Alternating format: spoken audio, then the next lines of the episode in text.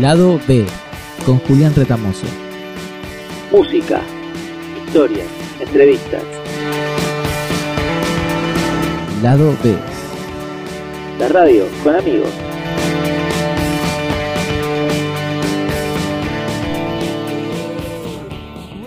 Sean todos bienvenidos al episodio número 3 de Lado B. Mi nombre es Julián Retamoso y como siempre los espero con las mejores entrevistas y la mejor música. En esta oportunidad vamos a estar hablando con Julián Kraljevich, quien es músico y responsable del sello UPM acerca de los cuidados que debe conservar un artista al momento de subirse a un escenario. Y para terminar, vamos a estar hablando con Jessica Portillo, guitarrista y arpista de Lovely Rita and the Harp, Stefanés y Miel Salvaje. Quédate y disfruta de la radio con amigos. Esto es Lado B, y lo que suena es Domingo de Guerra, de Socios de Tijuana.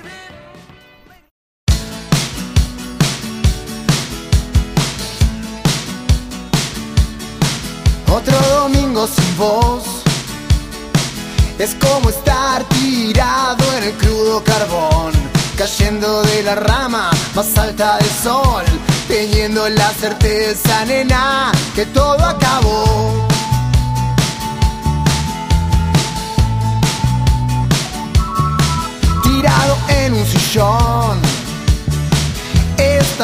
Por las cosas que me pasan hoy, aturdido por pastillas que prometen curar ese dolor.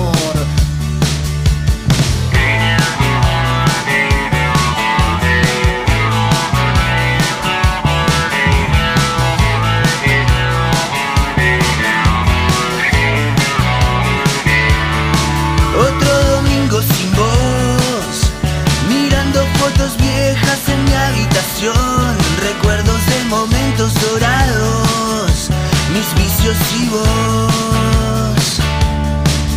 Tirado en un sillón, estallado por las cosas que me pasan hoy, aturdido por pastillas que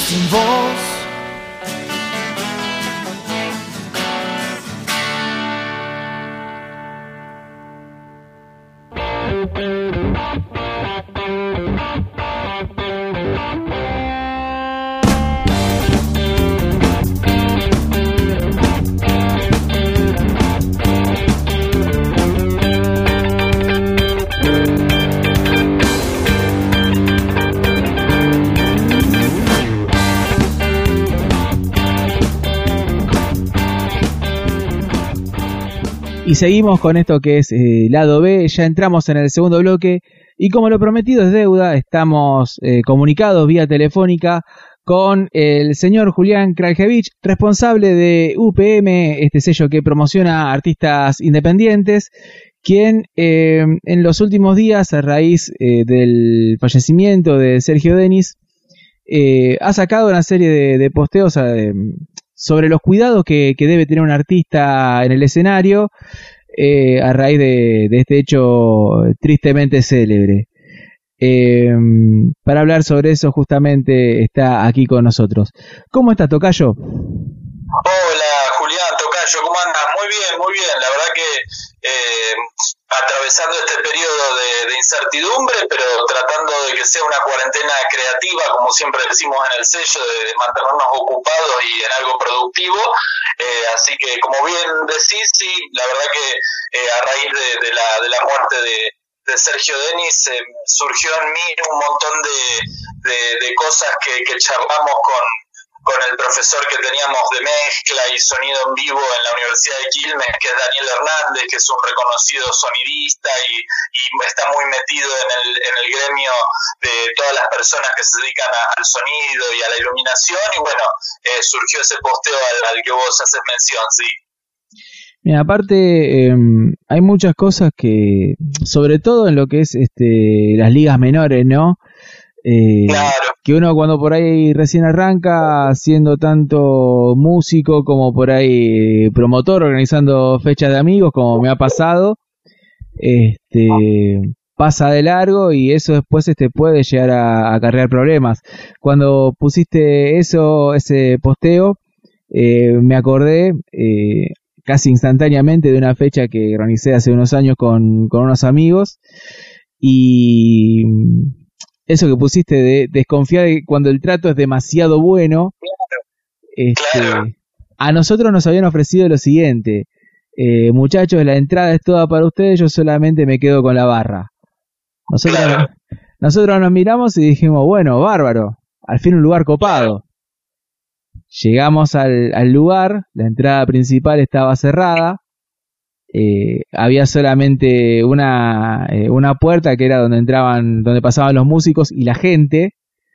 Eh, te imaginarás el tipo de puerta que era. Horrible, desorganizado, sí. Claro, y cuando pasamos vimos un par de cables pelados y quemados y mi amigo, que era el, eh, el que organizaba la fecha conmigo, me, me llama aparte y me dice, este, considerar un éxito si acá no sale nadie muerto.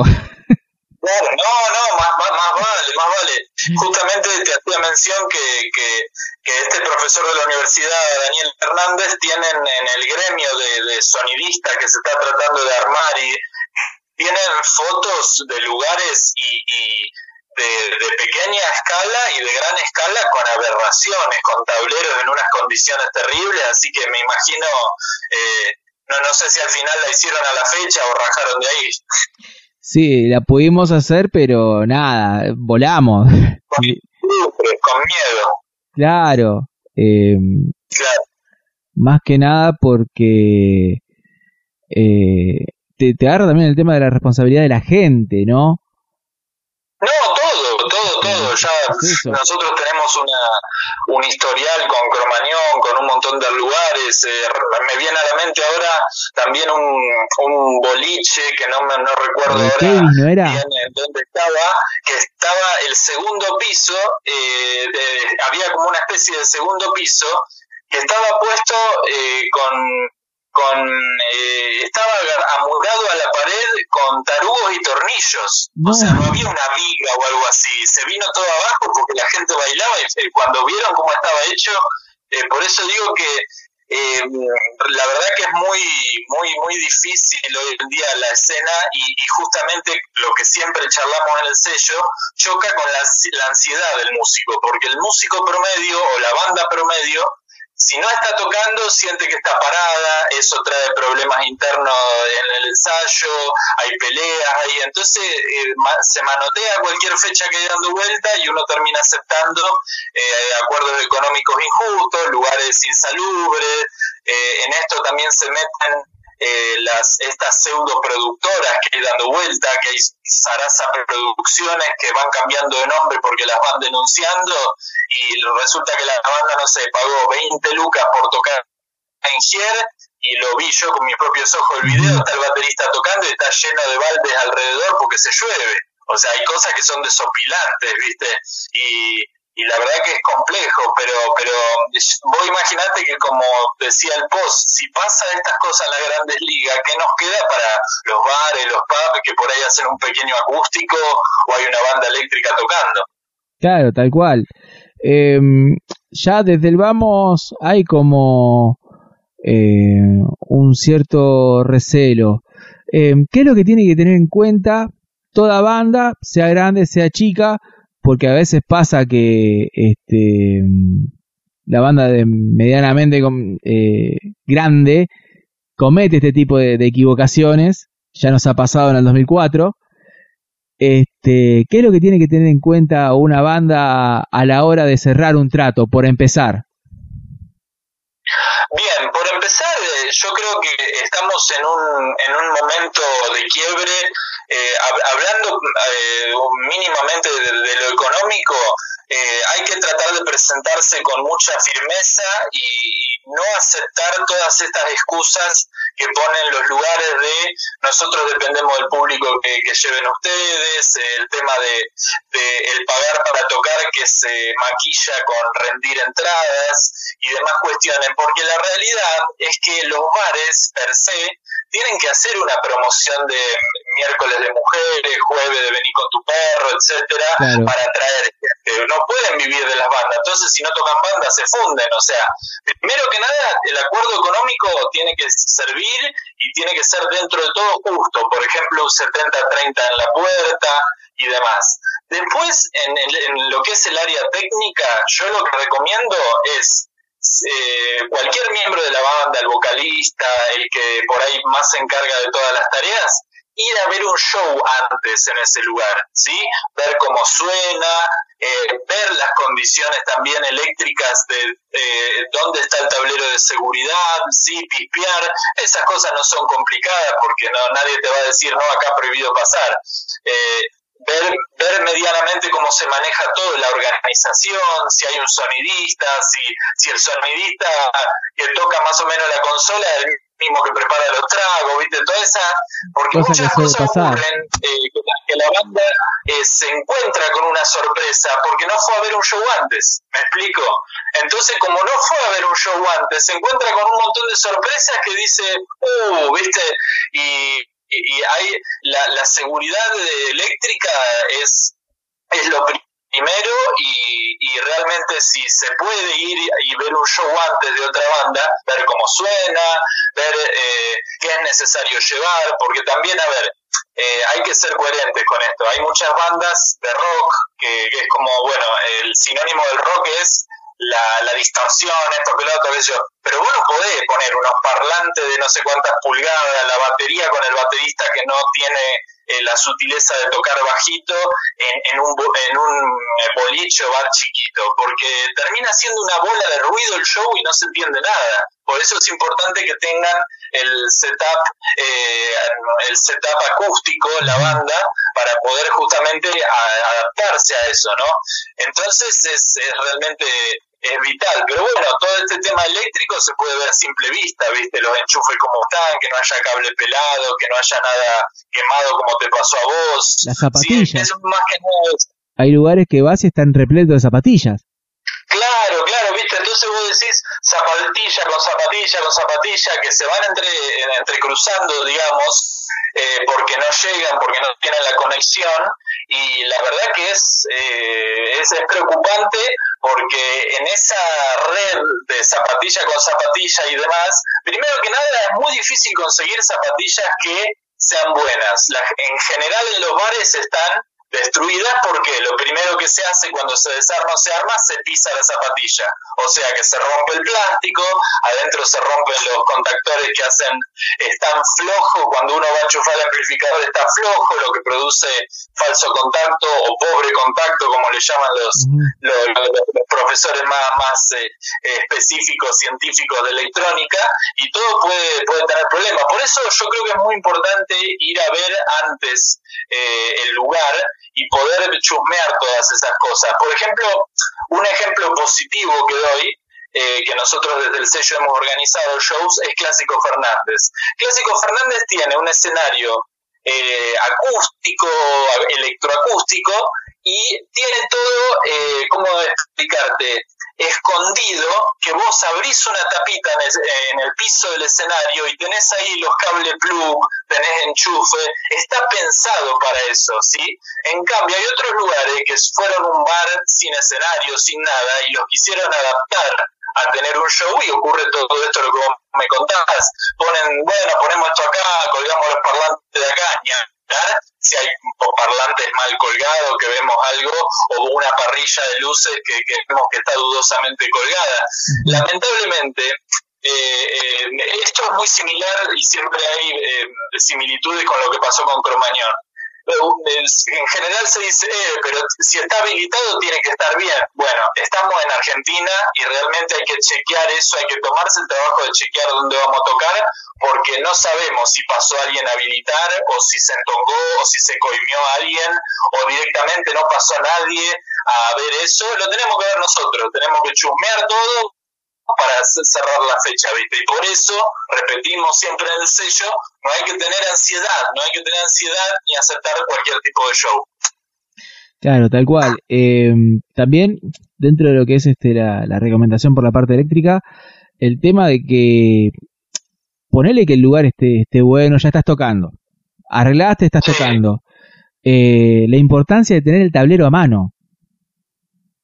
Tal cual, tal cual, sí, sí, no, lo, lo que es importante a la hora de, de, estar tocando es, es, poder visualizarlo, a ver, todo depende de la banda, la cantidad de personas que tenga, a ver, si una banda es under, generalmente quizás por ahí no tiene un, lo que se llama un stage manager, por ejemplo, pero si vos tenés un amigo que, que, por ahí de la banda, un seguidor que es muy amigo, que, que, es medio plomo porque te acerca a las cosas, te ayuda a desarmar, por ahí antes del show le decís, che, mira, eh, fíjate, eh, no, eh, eh, estate en contacto visual con el tablero, como para ir y cortar la energía, ¿sí?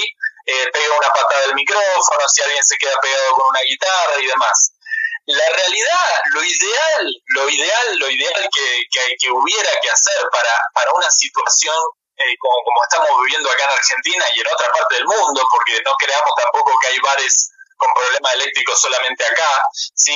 Eh, es tener un tablero de la banda. Eh, esto es primicia, que UPM está trabajando en un tablero de seguridad, en un prototipo, para poder que la banda eh, cuelgue la energía del lugar a eso y eso se va a encargar de que si hay un corto, sea en el instrumento o sea en el lugar, eh, corte toda la energía y se prenda una luz de emergencia en el escenario para que no haya pánico ni nada por el estilo. Sí, lo ideal sería tener eso. Eso, bueno, implica una inversión, estamos viendo el prototipo, estamos viendo algunas cosas, pero si no se puede eso, como vos dijiste muy bien, hay que tener bien visualizado el, el, tablero general del lugar y bueno, si hay un sonidista buena onda, decirle, che, eh, parece una obviedad, o sea, es, raro lo que estoy diciendo porque parece una obviedad, pero decirle, che, ¿dónde está el tablero? Acordate si te hago tal seña, corta la luz, porque por ahí hay un corto muy chiquito que lo ve el cantante o el guitarrista en el escenario y el sonidista está tomándose una cerveza, pues ya dejó plano todo lo los canales y no lo ve. Entonces, eh, eso es importante también, sí, sí. Después otro tema que mm, quizás para el público es este irrelevante, pero quizás para alguien que está en el escenario o no, y es este bueno lo que llevó a, lo que pasó este con, este artista, ¿no?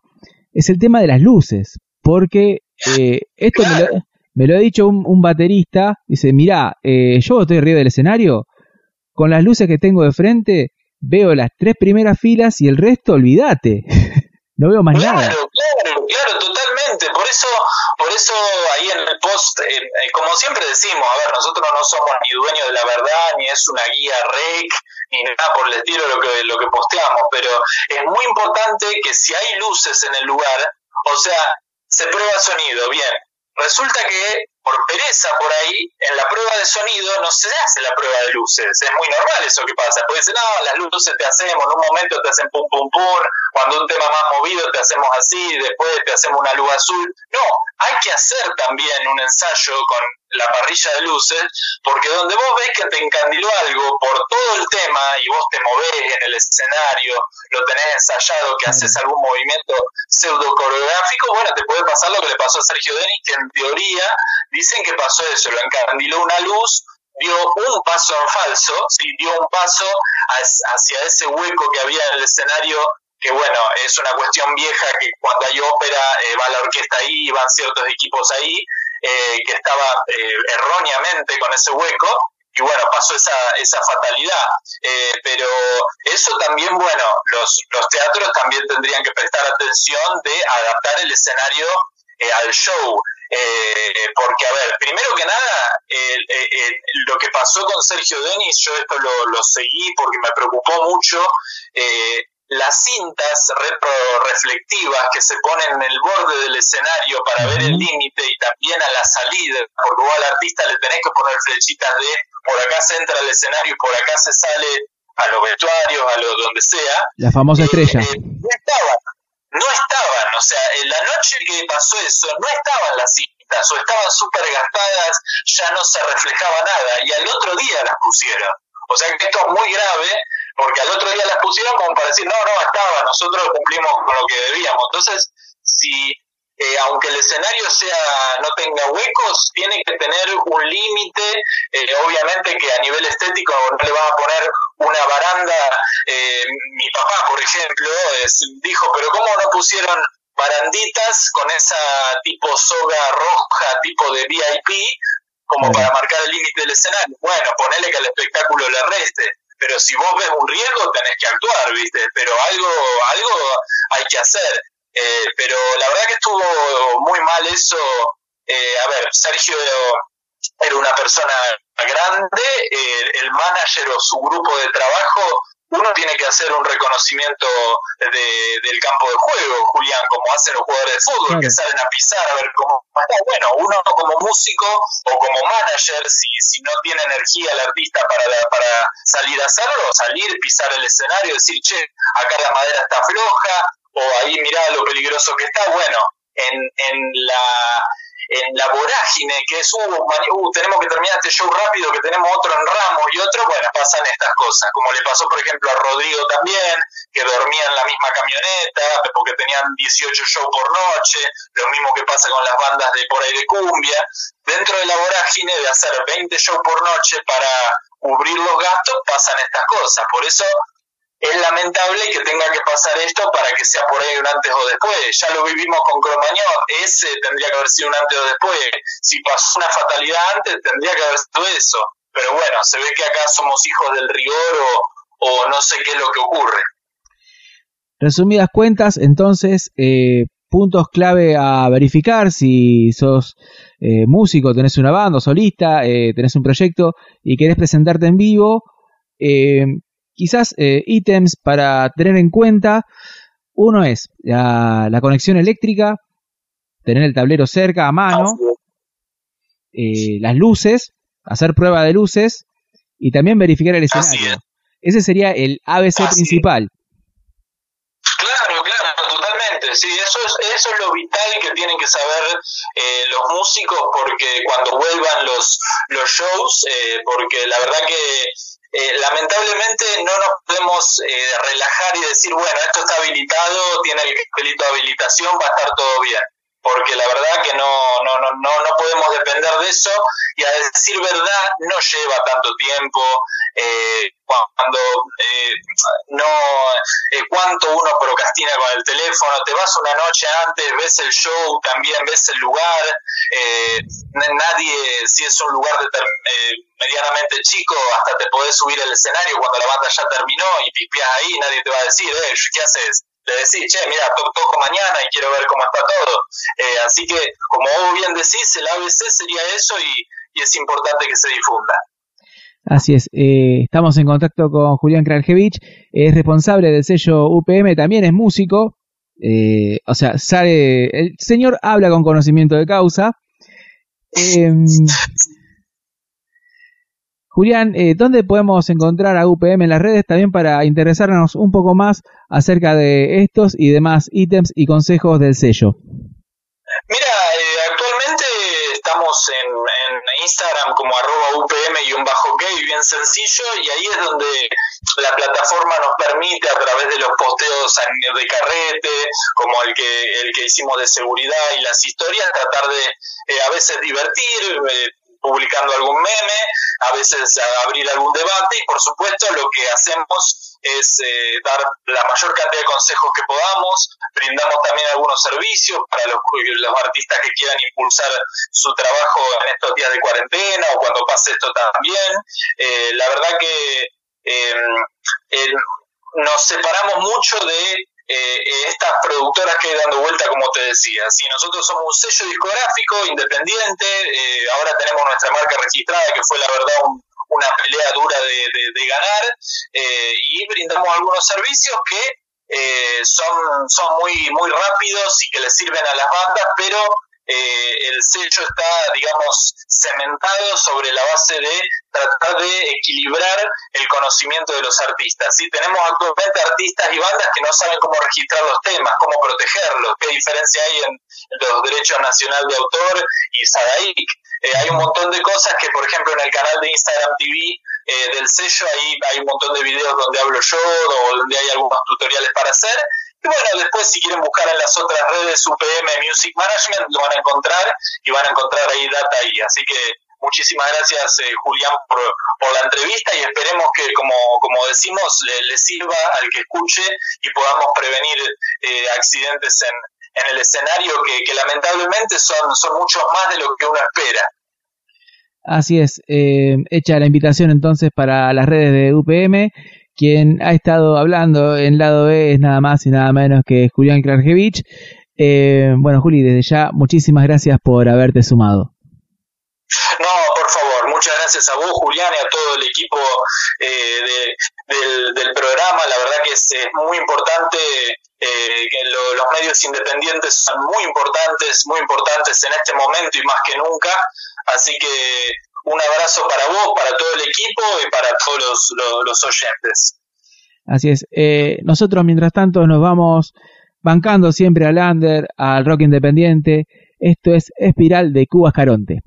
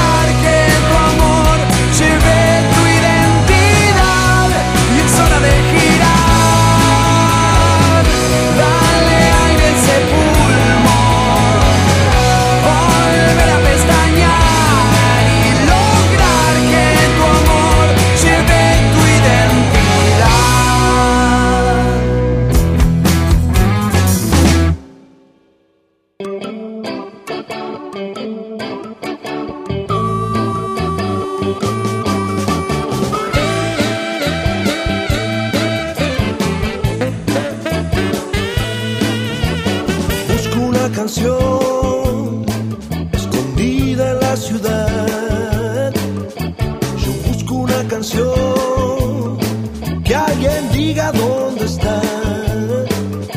La escucho murmurar en boca de la gente, contando las historias comunes y corrientes. Busco esa canción. Algunas canciones tienen historias y otras historias tienen canción. Hoy te cuento la historia de It Came Out of the Sky de Creedence Clearwater Revival. Publicada dentro del repertorio de su disco William the Poor Boys de 1969, en ella John Fogerty describe, bajo una ironía muy especial, la historia apocalíptica sobre un objeto espacial que cae sobre la Tierra y provoca diversas reacciones en la sociedad. Estas son aprovechadas por los medios de comunicación y los políticos para exagerar al máximo poniéndoles algún que otro condimento de codicia y paranoia. Por eso en la letra se menciona de manera escondida a Spiro Agnew, vicepresidente durante el gobierno de Nixon, quien decía que haría todo lo posible para ir a Marte en plena carrera espacial con la Unión Soviética. Sin embargo, dicho proyecto fue cancelado y con ello se manipuló información a los medios para esconder los fracasos del gobierno. Otros que aparecen dentro de esta canción son Ronald Reagan, quien en ese momento era el gobernador de California y era criticado por su fama de populista y vender pan y circo a las masas. También aparecen criticados el Vaticano y obviamente los medios de comunicación. Un cóctel irónico y crítico hacia quienes tienen la capacidad de jugar con la euforia de la gente para seguir con sus negocios robando y ocultando información relevante a la sociedad. Es por eso que hoy, en lado B, suena It Came Out of the Sky de Creedence Clearwater Revival.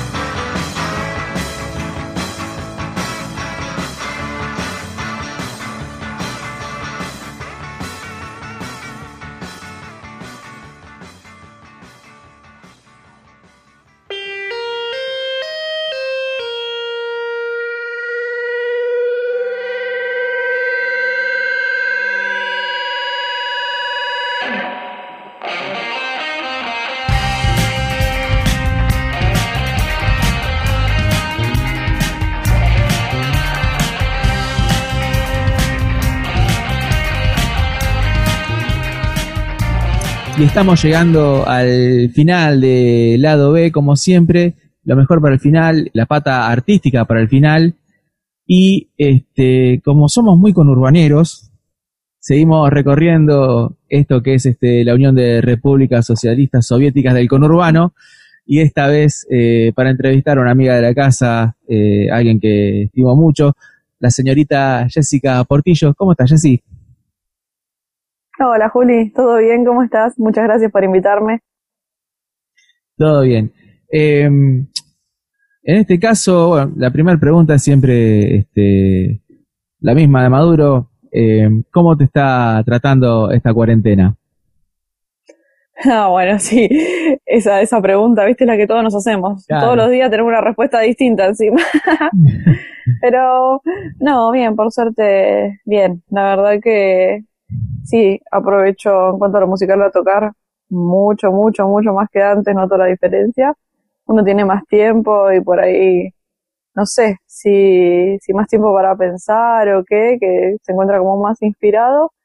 Así que la verdad que tocando bastante y bueno, con, con mis compañeros de banda también, haciendo cosas a la distancia como podemos, pero para no perder la costumbre.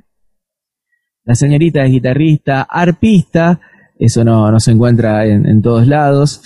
Eh, también es este guitarrista de Lovely Rhythm the Harp, eh, Miel Salvaje, eh, Estefanés, o sea, hay como una amplia variedad de estilos eh, y de músicas, eh, todo que convive en una sola persona. ¿Cómo, cómo llevas eso? Me encanta, la verdad es que me encanta. Desde muy chica que tengo banda, porque hacer música es algo que, que lo hago por gusto y porque me, me llena, digamos. Pero bueno, uno va pasando, supongo que por, por diferentes etapas eh, y, y vas escuchando más música, diferentes, diferentes estilos y todo. Y bueno, supongo que siempre llega las ganas de tocar un poco de todo, así que tanto en mi trabajo que toco muchas veces, eh, los que no me conocen o solo me conocen por las bandas o algo así, cuando por ahí les digo, no, sí, también toco, qué sé yo, folclore, es como, ah, mira vos. Y después, eh, al contrario, me pasa en el trabajo que no conocen la faceta de las bandas y todo eso, no, sí tengo una banda de rock, ¿y qué tocas? La guitarra eléctrica. Ah, ¿en serio? Es como, como que le suena contradictorio.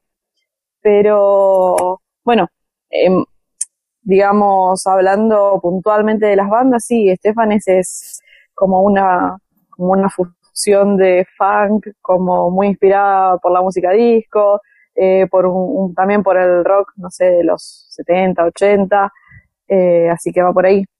Y con Lovely por ahí esto un, un poco como más, más soul, más, más rock, una cosa así.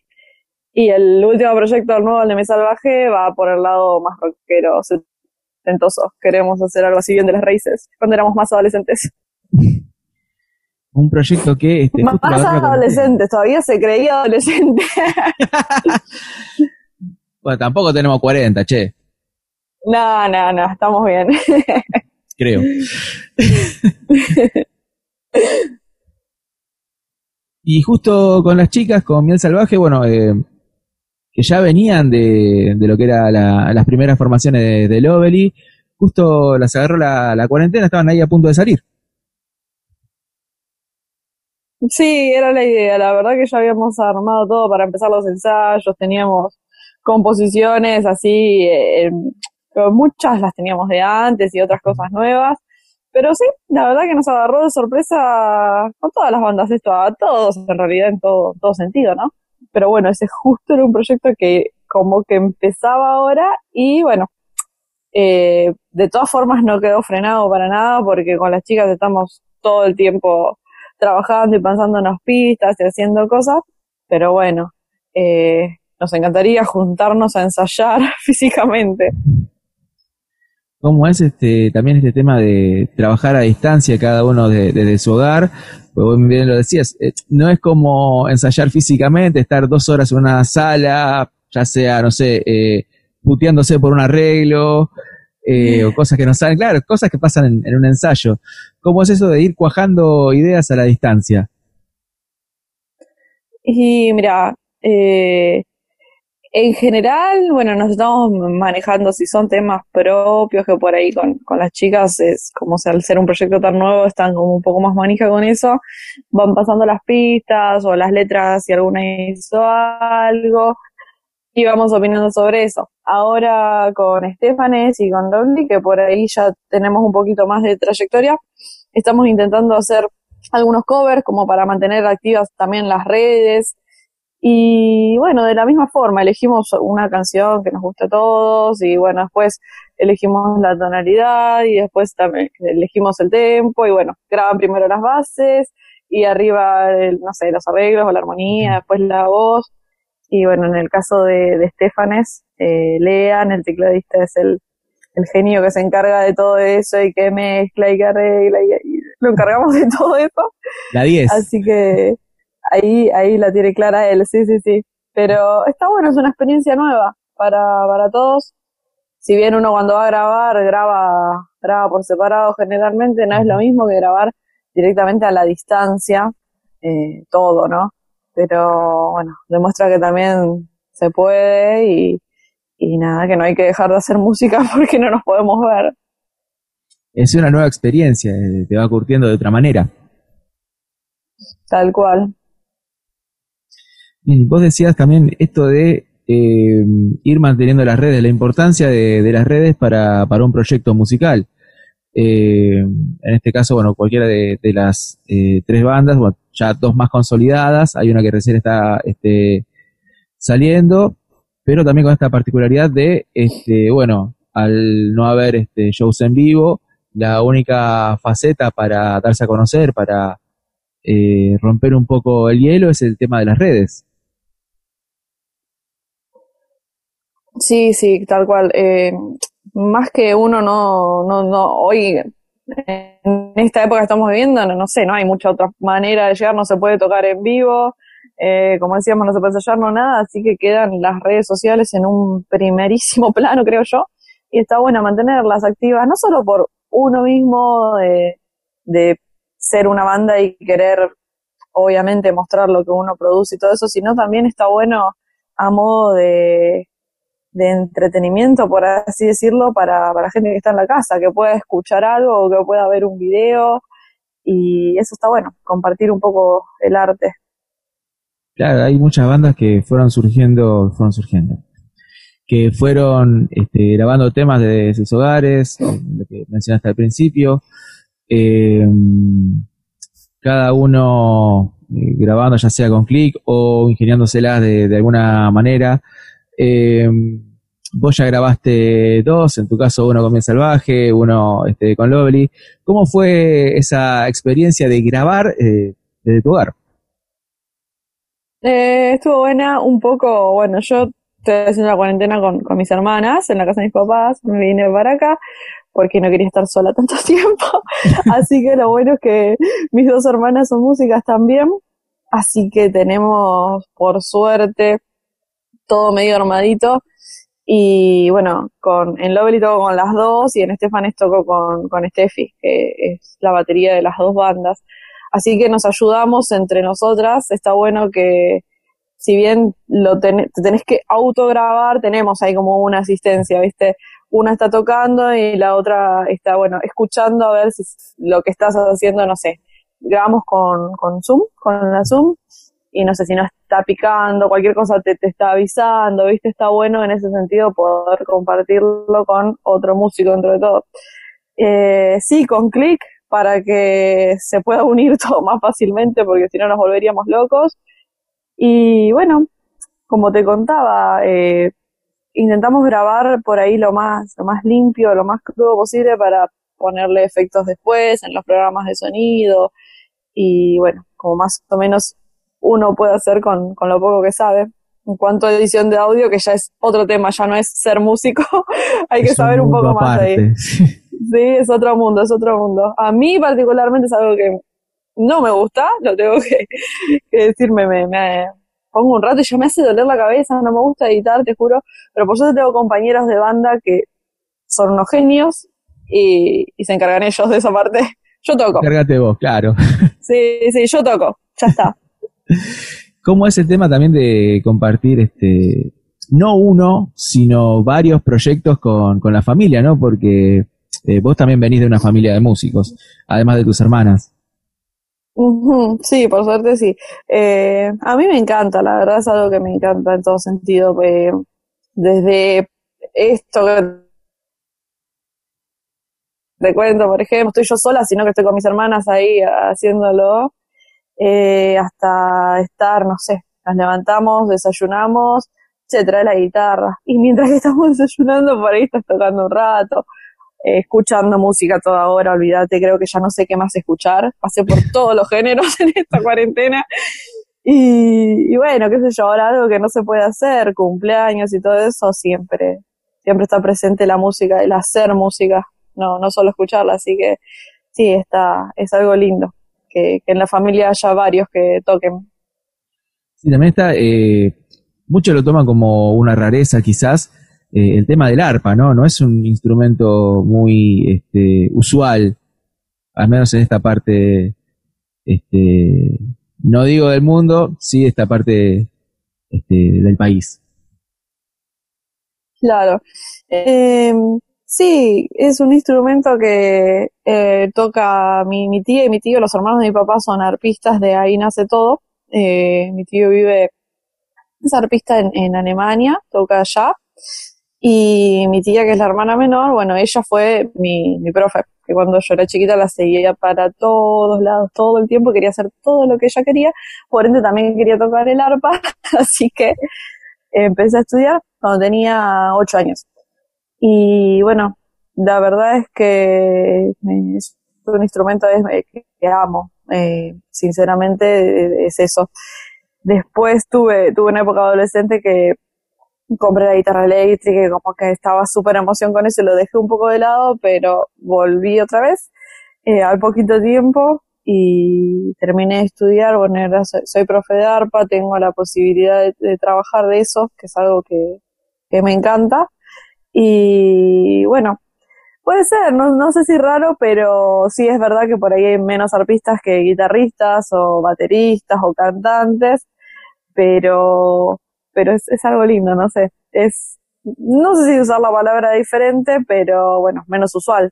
Claro, le da un toque este, bastante peculiar y lindo, sobre todo eh, yo te he visto en festivales como Albera Rock, cuando eh, tocabas con, con la Lovell y subías con el arpa, y era como un, un detalle eh, lindo, lindo, se, se combina este, bastante bien. Eso de que por ahí eh, ciertos géneros no se pueden combinar o ciertos instrumentos no se pueden combinar, para mí este, es un absurdo.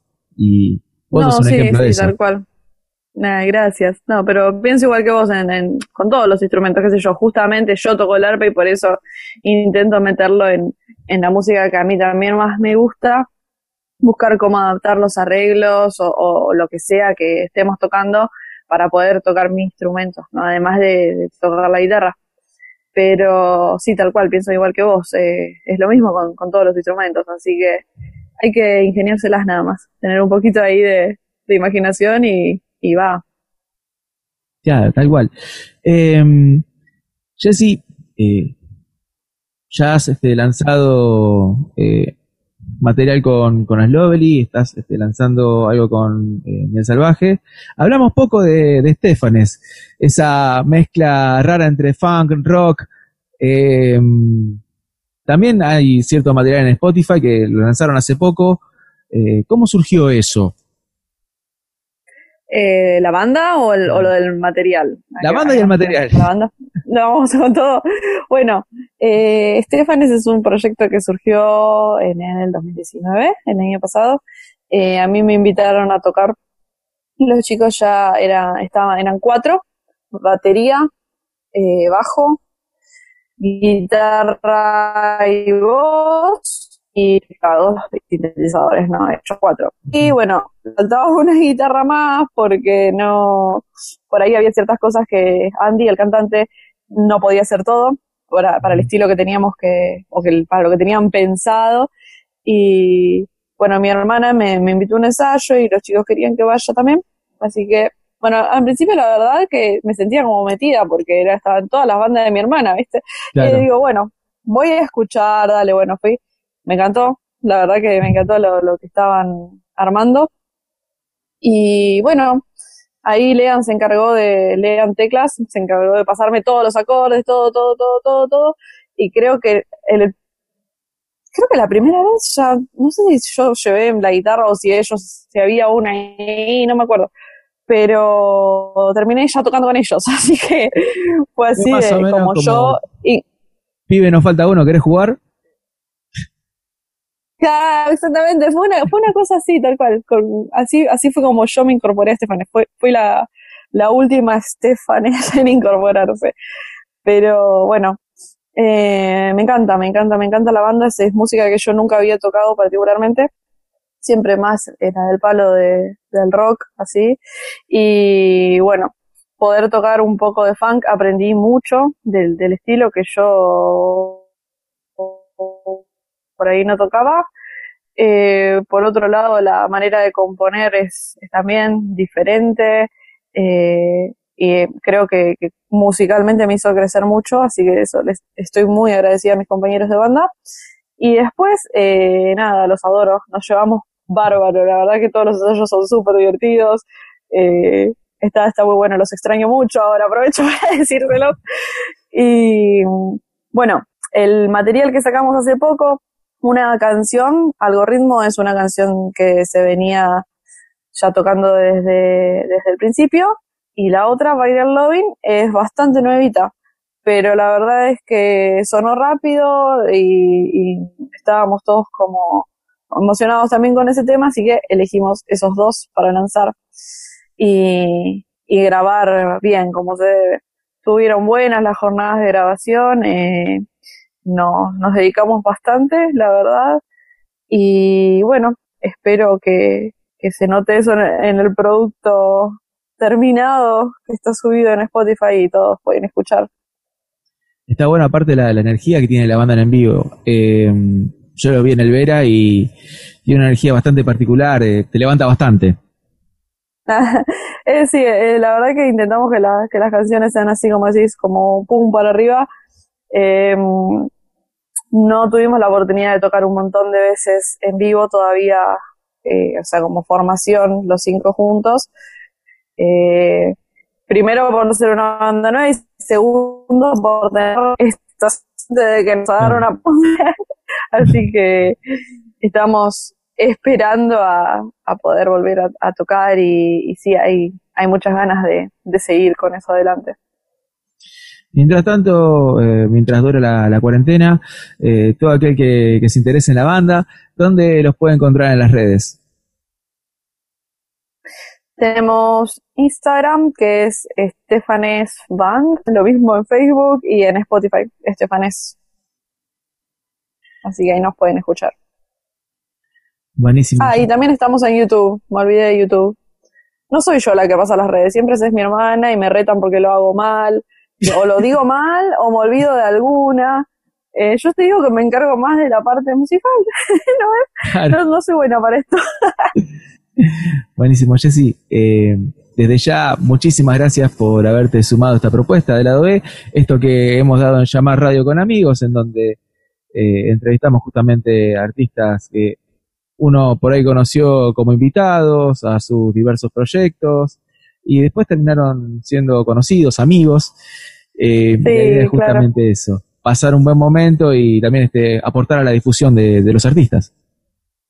Bueno, muchas gracias Julia vos por, por invitarme una vez más, ya estuve en tu radio y bueno, nos cruzamos algunas veces, así que muy agradecida. Te mando un abrazo a la distancia también y bueno, espero que, que esto termine rápido y nos podamos volver a ver. Así es. ¿Qué te parece si este, nos vamos con un tema de Estefanes? Eh, Vamos con algoritmo. Dale. Te escribo un mensaje y no hay respuesta. Cantando esta elegía una vez más.